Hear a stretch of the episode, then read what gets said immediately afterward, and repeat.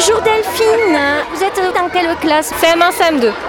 Alors qu'est-ce que vous avez proposé pour le marché des savoirs Alors euh, ils ont préparé environ 7, ateliers, dont euh, un sous-marin, euh, l'atelier flotte cool, où on teste pourquoi un voilier flotte alors que les mêmes matériaux compactés ne coulent. une initiation d'épuration, la fabrication d'un mini geyser, un quiz sur, sur l'eau dans le monde, l'utilisation de l'eau, euh, le fonctionnement des bateaux à roues à aube et un véhicule à propulsion à eau. Pour combien d'élèves? 21. Et vous avez un cursus scientifique? Oui. Ça a été facile alors? Non. Les difficultés, euh, ben, c'est qu'on n'a pas forcément le matériel adéquat.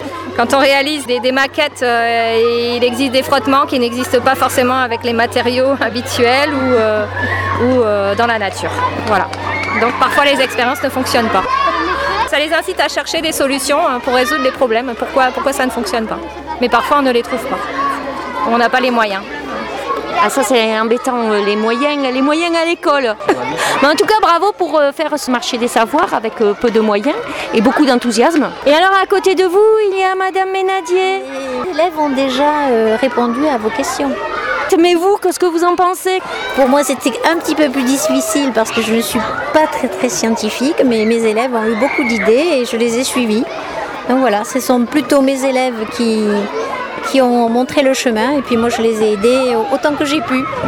C'est un bel échange puisque toute l'année vous leur enseignez et puis du coup là, c'est eux qui vous donnent des, idées. Et donc vous recommencerez cette, cette expérience? Euh, Sur l'eau, euh, je ne sais pas, hein, mais on va attendre un petit peu que l'eau passe sous les ponts. Hein, parce que là, on a un peu fait le tour du, sujet. Mais en fait, moi, je, mes élèves, je ne sais pas s'ils vous l'ont dit, ont fabriqué un très bel arrosoir écologique. Hein.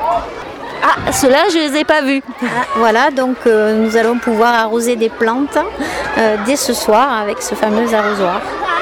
Vous voulez dire que ce soir il y a un orage, c'est ça Ou euh, c'est vraiment un arrosoir écologique avec du matériel Oui, vous pouvez nous expliquer comment il fonctionne alors En fait, ce sont deux, deux, grosses bouteilles de 1 litre et demi qui ont été fixées sur des sangles que l'enfant porte comme un sac à dos.